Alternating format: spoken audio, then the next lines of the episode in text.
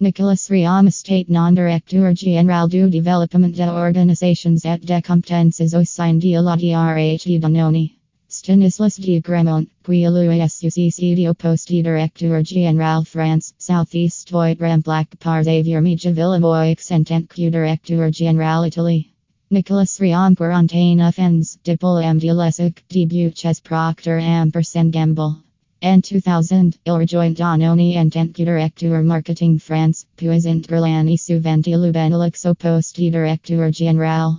Nam en 2004 Directeur Général Biscuits Europe du Nord, il tate depuis un an et demi, Directeur Général de France. Stanislas de Gramont Quarantaine Diplôme de l'ESSEC, commence en 1987 chez Orangina. Il occupe différentes fonctions marketing et commercials au Royaume-Uni et Irlande. Il rejoint Danone en 1992 en tant que chef de groupe pour Kronenbourg, avant de devenir en 1998 directeur marketing au sein du Pile Produits Laitiers Frais.